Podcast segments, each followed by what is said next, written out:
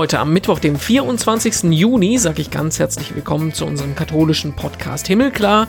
Ich bin Renato Schlegelmilch und ich will mit euch Geschichten erzählen von Menschen im Corona-Alltag. Heute gehen wir dann nach Dänemark und sprechen mit Schwester Anna Miriam Kaschner. Ich bin noch am letzten Tag, am 13.03. nach Dänemark zurück und am 14.03. wurden die Grenzen geschlossen. Mhm. Wir mussten aber dann auch zwei Wochen in Quarantäne. Schwester Anna Miriam ist Generalsekretärin der Nordischen Bischofskonferenz. Sie organisiert also ganz einfach ausgedrückt das katholische katholische Leben und die Bischöfe in Nordeuropa.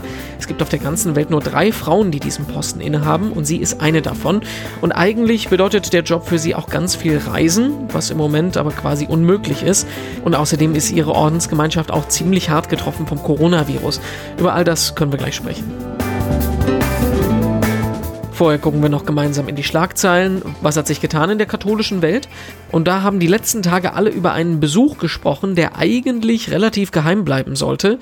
Der emeritierte Papst Benedikt XVI. ist mit 93 Jahren kurzfristig aus dem Vatikan nach Deutschland gekommen, um in Regensburg seinen schwer erkrankten Bruder zu besuchen.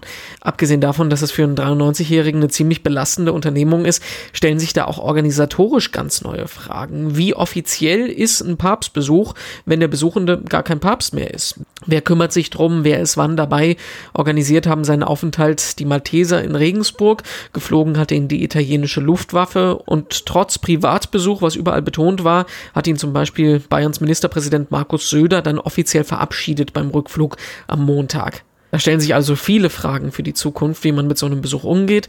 Aber bei allem Organisatorischen, der Besuch hat Benedikt und seinem Bruder wohl sichtlich gut getan. Und menschlich ist das ja auch das Wichtigste, ne? Ernüchternde Meldungen, die kommen aus dem Bistum Trier. Da wird seit Jahren schon unter Einbeziehung aller Gläubigen eine ganz große Bistumsreform geplant. Und jetzt wurde da aus Rom quasi ein Riegel vorgeschoben. Bischof Ackermann hat in einem internen Video, das dann doch an die Presse gekommen ist, ganz deutliche Worte gesprochen. Er sei enttäuscht und ernüchtert von der Entscheidung. Worum geht's genau? Der Vatikan kritisiert unter anderem, dass Gemeinden in Zukunft nicht mehr von einem Pfarrer, sondern von einem Leitungsteam geführt werden sollen. Zudem soll die Zahl der Pfarreien im Bistum radikal reduziert werden, von knapp 900 auf nur noch 35. Die Bedenken, die da aus Rom kommen, die sind noch nicht mal ganz von der Hand zu weisen. Da steht zum Beispiel drin, dass es bei so großen Vereinen keinen direkten Bezug mehr von Pfarrer und Gemeinde geben würde. Und das ist ja eine wichtige Sache in der katholischen Kirche. Wie es jetzt konkret weitergeht, die Frage, die ist im Moment vollkommen offen. Rom habe deutlich gemacht, dass es in der Kirche nicht wie in einem weltlichen Gremium zugeht, sagt Bischof Ackermann. Trotzdem will er an dem grundsätzlichen Reformkurs in seinem Bistum festhalten. Und wenn ihr wissen wollt, wie das Bistum Trier mit den Corona-Beschränkungen umgeht, dann schaut mal in unsere Podcast-Folge 36. Da sprechen wir nämlich mit Bischof Ackermann genau über das Thema. Ja, und auch wir müssen an dieser Stelle noch in den Kreis Gütersloh schauen. Dort gelten jetzt wieder ganz harte Quarantäneregeln diese Woche, weil sich im Fleischverarbeitungsbetrieb Tönnies in Reda-Wiedenbrück weit über 1000 Menschen mit dem Coronavirus infiziert haben. Ungewöhnlich deutliche Kritik kommt hier auch aus der Kirche. Und zwar seien das, was wir da erleben, Sklaverei-ähnliche Zustände für die Fleischarbeiter. Das sagt ein Statement der Arbeitsgruppe der Bischöfe zum Thema, die eingesetzt wurde, angeführt vom Kölner Weihbischof Ansgar Puff. Zitat, diese ausbeuterischen Beschäftigungsbedingungen in der Fleischindustrie sind ein Skandal. Mitten in Deutschland werden Menschen aus Osteuropa als billige Arbeitskräfte missbraucht und in menschenunwürdigen Behausungen untergebracht. Da sieht man mal, dass durch so eine Krise auch noch ganz andere Missstände ans Tageslicht kommen. Ne? Die Politik will sich jetzt engagieren und grundsätzlich was an der Situation unternehmen. Und im Podcast gehen wir heute nach Dänemark. Ich freue mich sehr, dass wir mit Schwester Anna Miriam Kaschner sprechen.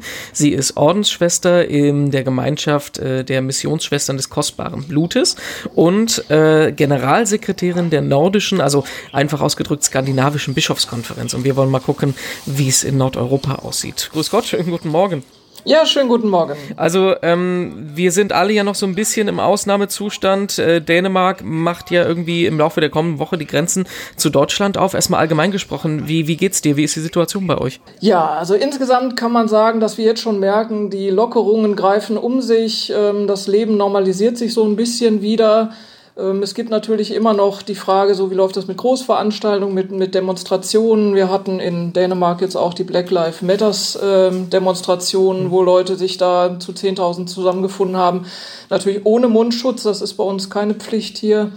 Ähm, und da gab es dann natürlich in den Medien auch schon kritische Stimmen, die gesagt haben, hey, hey, das ist jetzt ein bisschen früh. Mhm Ähm, aber insgesamt merkt man jetzt schon, es öffnet sich mehr und mehr und das Leben kommt etwas zur Normalität zurück. Dabei hast du ja eine Aufgabe, wo du relativ viel unterwegs sein musst, auch international. Wie, wie ist denn das jetzt gelaufen so in letzter Zeit? Ja, das war natürlich alles äh, hinfällig. Also alle Termine sind ähm, gestrichen worden, sämtliche Konferenzen, innereuropäisch, auch außereuropäisch, sind komplett gestrichen worden. Ich habe quasi auch im Homeoffice gearbeitet. Mein Büro in Kopenhagen war im Grunde auch mehr oder weniger geschlossen. Es gab Einzelne, die so Wache vor Ort gemacht haben, aber ich selbst bin einfach zu Hause geblieben. Im Übrigen so wie meine Mitschwestern auch. Das war für uns eine ganz, ganz neue Erfahrung hier auch in unserer Schwesternkommunität. Wir sind äh, fünf, äh, fünf, Schwestern insgesamt und äh, arbeiten ja allesamt äh, außerhalb des Hauses, mhm. bis auf eine. Also unsere Seniorin, die so für Einkauf und so weiter zuständig ist. Ähm, aber wir waren von einem Tag auf den anderen quasi so ins Haus äh, verbannt. Am, ich glaube, 13. oder 4, 13. März ähm, begann hier in Dänemark der Lockdown.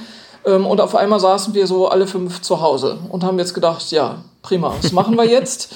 Und äh, haben dann überlegt, hm, also wichtig wäre für uns jetzt auch nochmal ganz neu zu gucken, einen festen Tagesablauf auf jeden Fall zu haben, damit wir irgendwie auch mit der Situation umgehen können. Hm, wir haben von der Domgemeinde in Kopenhagen den täglichen Livestream der äh, Messe uns reinholen können, sozusagen, mhm. haben dann in der Kapelle gesessen und haben den Gottesdienst verfolgt. Ähm, und haben dann uns überlegt, ja, was ist denn jetzt als Ordensgemeinschaft unsere Aufgabe hier? Also wir können jetzt nicht mehr nach außen wirken, so wie wir das eigentlich gewohnt sind. Was können wir jetzt tun? Und sind dann auf die Idee gekommen, Mensch, ähm, wir haben Ora et Labora. Labora geht im Moment nicht so viel, also verstärken wir doch jetzt mal unser Ora etwas. Und haben dann gedacht, jede von uns übernimmt pro Tag zweimal eine Stunde eucharistische Anbetung, mhm. eben für die Anliegen äh, der vielen, vielen Menschen, die angesteckt sind, die krank sind, die verstorben sind. Und das haben wir jetzt so bis Ostern, ja, so drei, vier Wochen lang haben wir das äh, durchgehalten, gemacht. Und da sind auch viele Menschen gekommen, wir haben das auf Facebook auch veröffentlicht und haben gesagt, Mensch, wenn ihr Anliegen, persönliche Anliegen habt, schickt uns die.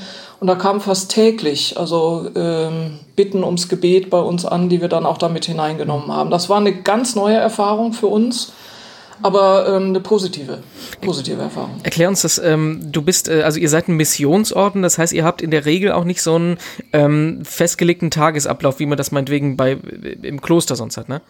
Ja, also wir haben ähm, Morgengebet und, und Abendgebet, also Laudes und Vesper zusammen und ähm, an einigen Tagen auch die Komplet, das Nachtgebet zusammen. Ansonsten sind wir aber nach dem Frühstück sozusagen alle an unseren Arbeitsplätzen irgendwo in der Gesellschaft draußen, Schule, Altenheim äh, oder eben äh, Büroarbeit ähm, und kommen dann so im Laufe des Abends allesamt wieder zusammen. Mhm. Jetzt seid ihr ähm, eine Ordensgemeinschaft, ihr seid äh, gesund, euch geht's gut da im Haus äh, in der Nähe von Kopenhagen, aber ähm, ihr seid eine Ordensgemeinschaft, die leider relativ stark vom Coronavirus betroffen ist, ne? Ja, leider. Also der erste Ausbruch des Coronavirus in einem unserer Ordensgemeinschaften, der war im März noch in, also Ende März in Holland. Das ist unser, unser ähm, Mutterhaus, quasi so das erste Haus, das in Europa gegründet wurde von Südafrika aus. Und ähm, dort äh, haben wir fünf äh, Schwestern verloren. Ähm, die also an Corona erkrankt sind. Vier auf jeden Fall, die wurden auch positiv getestet. Bei der fünften sind wir nicht so ganz sicher. Mhm. Äh, und das innerhalb von zwei Wochen. Und äh, die Schwesterngemeinschaft hat jetzt noch 25 Schwestern, natürlich alle auch älteren Datums, wie das in vielen Ordensgemeinschaften heutzutage der Fall ist. Und das hat die Gemeinschaft schon sehr stark getroffen. Und wir haben jetzt in der letzten Woche äh, mitbekommen, dass in unserer Gemeinschaft in Südafrika in der Ostkap-Provinz ähm, auch Schwestern, die dort in einem Altenheim leben. Also das ganze Haus ist quasi mehr oder weniger ein Altenheim. Ebenfalls innerhalb von einer Woche fünf verstorbene Schwestern haben und mhm. inzwischen sind 21 von ihnen auch noch äh, infiziert. So, wir rechnen damit, dass da wahrscheinlich noch einige Todesfälle auch hinterherkommen. Wie geht ihr da als Orden damit um? Also wir haben generell ähm, es so in unserer äh, Tradition, möchte ich mal sagen, dass natürlich sofort alle Häuser bei einem Todesfall erstmal informiert werden. Ähm, und dann wird in jeder Gemeinschaft, die wir haben, also in jedem Haus, drei Tage lang für die betreffende verstorbene Schwester gebetet und auch eine Messe gefeiert. Wir merken jetzt allerdings, dass wir langsam mit dem Beten und mit dem Messefeiern nicht mehr hinterherkommen, mhm. weil hier wirklich so täglich die Todesnachrichten eintreffen. Und wir haben ähm, jetzt auch nochmal uns überlegt, dass wir ein ganz besonderes Gebet in unseren Tagesablauf einbauen, speziell für die Kranken äh, in der Welt. Hm. Und irgendwie noch spezielle Sicherheitsvorkehrungen in den Häusern, irgendwie sowas? Ja, auf jeden Fall, klar. Also ähm, wir haben natürlich alles, was von äh, Desinfektionsmitteln ähm, über Händewaschen, ähm, Außenkontakt möglichst vermeiden. Wir haben mehrere Anfragen jetzt schon bekommen, auch von Bekannten von mir aus Deutschland, die gerne hier übernachten würden, Ende Juni, Anfang Juli, wo wir auch jetzt gesagt haben, das geht im Moment nicht. Also wir, wir müssen da ein bisschen auch auf Sicherheit gehen. Wir haben eine Schwester hier in Dänemark, bei uns hier ist über 80. Ähm, das können wir uns nicht erlauben. Mhm. In Deutschland ist sowieso Mundschutz ja vorgeschrieben und äh, wir haben das jetzt in den Gemeinschaften auch eingeführt, dass äh, überall da, wo man sich mit mehreren Schwestern trifft, also Gottesdienste und so weiter, zumindest erstmal mit Mundschutz reinkommt und dort dann auch die Regeln für äh, die Desinfektion mhm. ähm, verstärkt natürlich. Das ist die eine Seite, ähm, dein Ordensleben, aber ich habe es gesagt, du bist äh, Generalsekretärin der Nordischen Bischofskonferenz, also Skandinavien mhm. und äh, Island gehört da noch dazu. Wie sieht's mhm. denn ähm, bei denen äh, aus? Also zum Beispiel weiß man ja, Schweden ist zum Beispiel ja zum Beispiel ein ganz großes Problem, ne? Ja, richtig. Also ähm, wir hatten ja im März noch unsere Vollversammlung der Bischofskonferenz in Paderborn. Äh, vom 9. bis 13.3. Und diese Vollversammlung war also wirklich das Spannendste, was ich je mitgemacht habe. Also erstmal sind die ersten zwei Tage zu spät gekommen und die nächsten sind irgendwie drei Tage vorher wieder abgereist, weil bekannt wurde, dass beispielsweise Norwegen den Flughafen schließt, ja. Solche Dinge, dass Quarantäneregeln eingeführt wurden und so weiter. Das war also ein ständiges Kommen und Gehen der Bischöfe. Und ähm, ich bin noch am letzten Tag, am 13.03. nach Dänemark zurück und am 14.03. wurden die Grenzen geschlossen. Mhm. Wir mussten aber dann auch zwei Wochen in Quarantäne. Mhm. Also das Ganze war ziemlich zerpflückt. Das wird also, glaube ich, schon eine Vollversammlung sein, die uns allen in Erinnerung bleibt. Und seither muss man sagen, ja, Schweden hat natürlich diesen Sonderweg beschritten, dass sie gesagt haben, wir vertrauen darauf, dass die Leute so aus eigener Überzeugung oder aus eigenem Mittun daran da, äh, dazu mithelfen, dass äh, das Virus sich nicht weiter ausbreitet. Und am Anfang schien das auch eine ähm, Strategie zu sein, die aufging. Also man wollte gerne auch so diese Durchseuchung der Gesellschaft langsam erreichen. Man merkt aber jetzt, dass die Zahlen sprunghaft ansteigen und ähm, wir natürlich nach wie vor auch die, die ähm, Grenzen nach äh, Schweden geschlossen haben. Also da hm. kommt keiner nach Dänemark rein. Der äh, Kardinal Aurelius, Bischof von Stockholm, hat sich noch äh, neulich ausgesprochen in einem Interview und hat gesagt, er fürchtet einfach sehr um die Alten, die Obdachlosen und auch die Migranten, die halt ganz oft in Sammelunterkünften ja unterkommen. Mhm. Wir haben ja eine Reihe auch von Flüchtlingszentren in unseren äh, Ländern und wenn da also das Virus ausbricht, dann wird es sehr, sehr schwer. Wie kriegt man das denn hin, ähm, die, die, die, das alles, die Bischofskonferenz zu koordinieren, wenn man meinetwegen gar nicht hinfahren, sich besuchen kann? Ja, also das Problem habe ich ja generell jetzt äh, für die Koordination in unseren Ländern. Ich kann ja nicht in allen Ländern gleichzeitig oder äh, ich sage jetzt mal wochenweise vor Ort sein. Vieles läuft über E-Mail-Kontakt, über Telefon.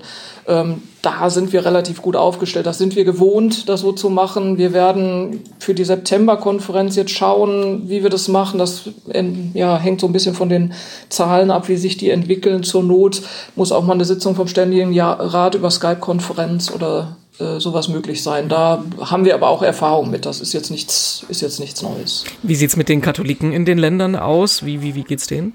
Ähm, also soweit ich jetzt äh, gehört habe, also Island war ja relativ früh schon betroffen. Da waren ja eine Reihe der Leute in Ischgl in Österreich gewesen und kamen aus dem Skiurlaub zurück, sodass sich das Virus dort erstmal ausgebreitet hatte.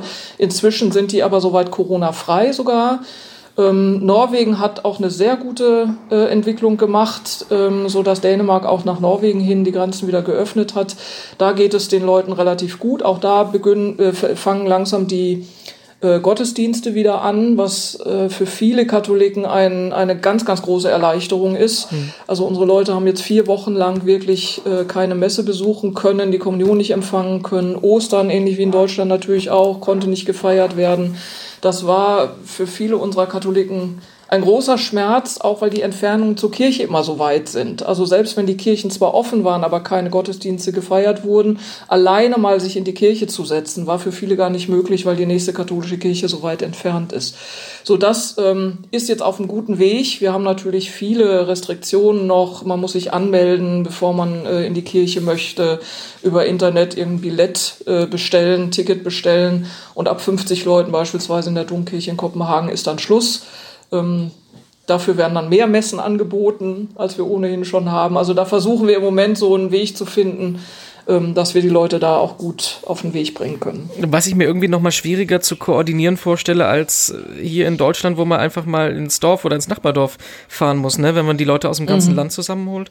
Ja, richtig. Das ist eben das große Problem ähm, dass die Abstände so weit sind. Hier in Dänemark sind wir da noch ganz gut, weil ähm, Dänemark ein kleines Land ist. Wir haben auch äh, zumindest in Kopenhagen selber relativ viele katholische Kirchen. Ähm, auf dem Land wird es dann schon wieder ein bisschen schwieriger. Ähm, aber wenn ich so in den Norden von Norwegen schaue oder nach Finnland, also wo die nächste katholische Kirche vier, fünf Autostunden entfernt ist, da wird das Ganze dann natürlich schon sehr, sehr schwierig. Die äh, Abschlussfrage ist bei den Gesprächen jedes Mal die gleiche. Was, was bringt dir Hoffnung im Moment? Also Hoffnung macht mir, dass trotz der vorsichtigen Öffnung, die wir momentan haben, die Leute zumindest hier nach wie vor sehr vorsichtig sind, sich an die Regeln halten. Und ich bin davon überzeugt, dass wir auch nach Abschluss, falls es das hoffentlich irgendwann gibt, nach Abschluss dieser Corona-Krise auch eine ganze Menge nochmal neu gelernt haben im Umgang miteinander. Also dass ähm, dass Nähe zueinander nicht nur durch körperliche Nähe bestehen kann, sondern eben halt übers Telefon auch geht. Dass viele seelsorgliche Gespräche, die ich in der letzten Zeit hatte, sind natürlich übers Telefon gegangen und wir erlebt haben, auch da ist eine große Nähe möglich, dass wir auch miteinander schauen können, ja, wie geht eigentlich Glaube in einer Zeit, äh, wo wir uns nicht physisch treffen können? Das heißt, der Glaube geht nicht kaputt deswegen. Er leidet natürlich ein Stück, aber wir sind auch über Entfernung hinaus ähm, miteinander im Gebet, im Geist verbunden. Ja, soweit unser Interview im Podcast heute. Wenn ihr mehr dazu hören und sehen wollt, dann schaut mal auf unsere Homepage himmelklar.de. Da gibt es zum Beispiel Zitate, aber auch alle anderen Podcasts aus der Reihe. 44 andere gibt es im Moment. Alle Folgen zum Anhören wenn ihr sonst mit uns diskutieren oder kommunizieren wollt, sucht nach Himmelklar Podcast auf Facebook und Instagram, Himmelklar-Pod auf Twitter. Mich findet ihr überall als Renato Joachim. Und ansonsten nächste Woche dann wieder hier im Podcast. Ich bin Renato Schlegelmilch, ich freue mich drauf und sage Tschüss, bis bald.